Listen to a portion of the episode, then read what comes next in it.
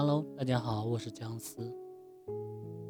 美国的亿万富翁洛克菲勒说过：“即使你们把我身上的衣服剥光，一个子儿也不剩，然后把我扔在撒哈拉沙漠的中心地带，但是只要两个条件：一，给我一点时间；二，并且让一支商队从我身边路过，那要不了多久，我就会成为一个新的亿万富翁。”这句动人心魄的才智之语，在无数年轻人的心中播下了财富的种子，让他们对商业有一种强烈的欲望和天然的顶礼膜拜。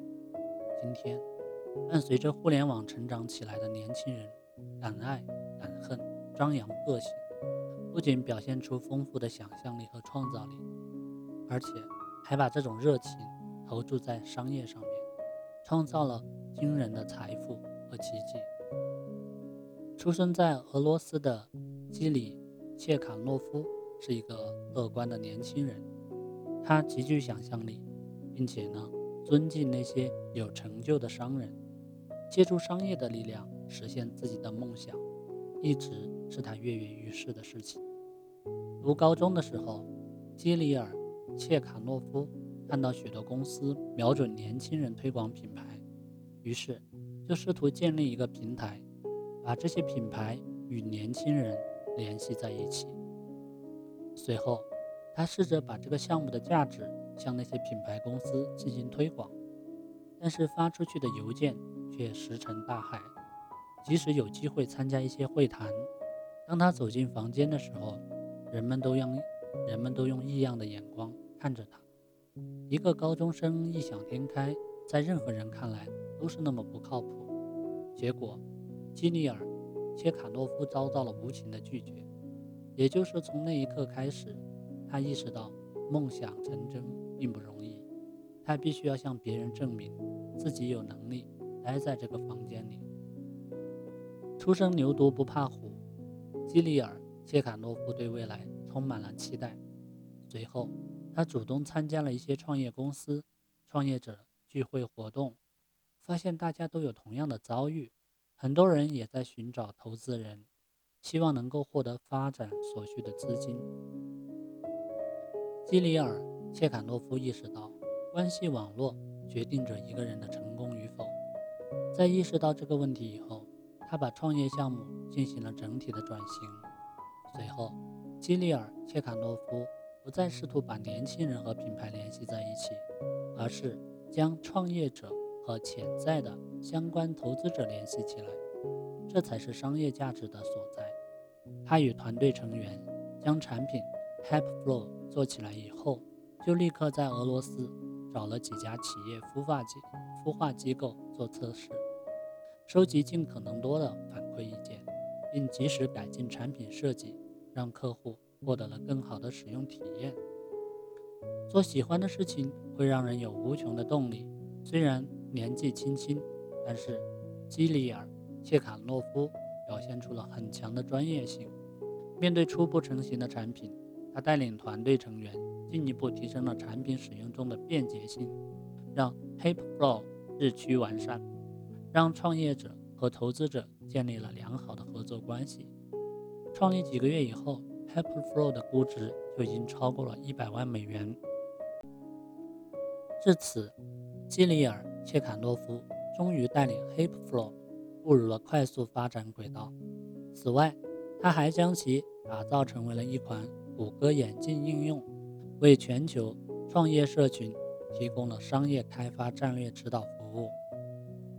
今天，年轻人比以往任何时代都享有充分的自由。发达的科技，便利的融资渠道，这为他们把美好的构想变成现实奠定了坚实的基础。把自己热爱的东西借助商业手段实现财富变现，绝对是一个梦想成真的过程。当创意经济在世界各地兴起的时候，年轻人没有理由袖手旁观，拥抱创新经济的热潮。主动投身这股财富的趋势，不但能够获得更多的财富，还可以获得更多的快乐。欲望是获取财富的基础。如果你问成功的原动力是什么，那么我的回答是：第一是欲望，第二是欲望，第三还是欲望。在这个世界上，很多人之所以不能成功，是因为他们没有真正的想过要。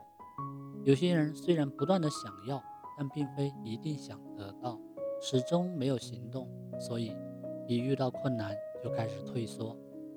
早在美国湖滨中学读书的时候，盖茨就曾经认真地对同学哈克斯说：“我要在二十五岁的时候赚到我一生当中的第一个一百万美元。”日后。哈克斯这样描述自己当时的心情，我听到这话心里非常震惊，因为他说的是第一个一百万美元，这意味着他把一百万美元看成是一个很小的数目。那么他一生准备赚多少钱呢？从小就有亿万富翁之梦，在别人看来似乎是一种空想，但是比尔盖茨没有停留在虚无缥缈的想象当中。他从少年时期就开始了自己的赚钱生涯，把热爱的东西变成生意，把强烈的欲望转化为真实的行动，获得了令人惊艳的成就。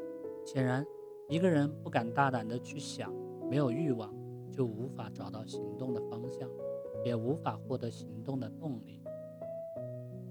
用使命感创造好产品，因为热爱，所以做得更好。有了这种使命感。一个人就具备了前进的动力和强大的竞争力，而后通过商业实现梦想，就能高标准、严要求，以近乎苛刻的准则来要求自己，从而创造出好产品。《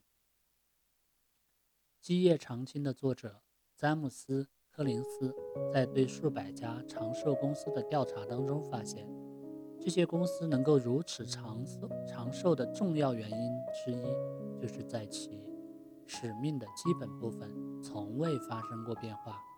这就为公司在变幻莫测的惊涛骇浪当中找到了一根定海神针，使得他们能够从容不迫地应对竞争与变化。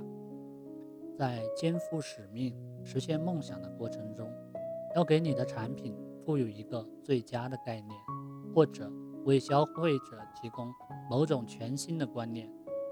沃尔特·里斯先生曾说过，在整个美国，概念或观念是一种新的货币。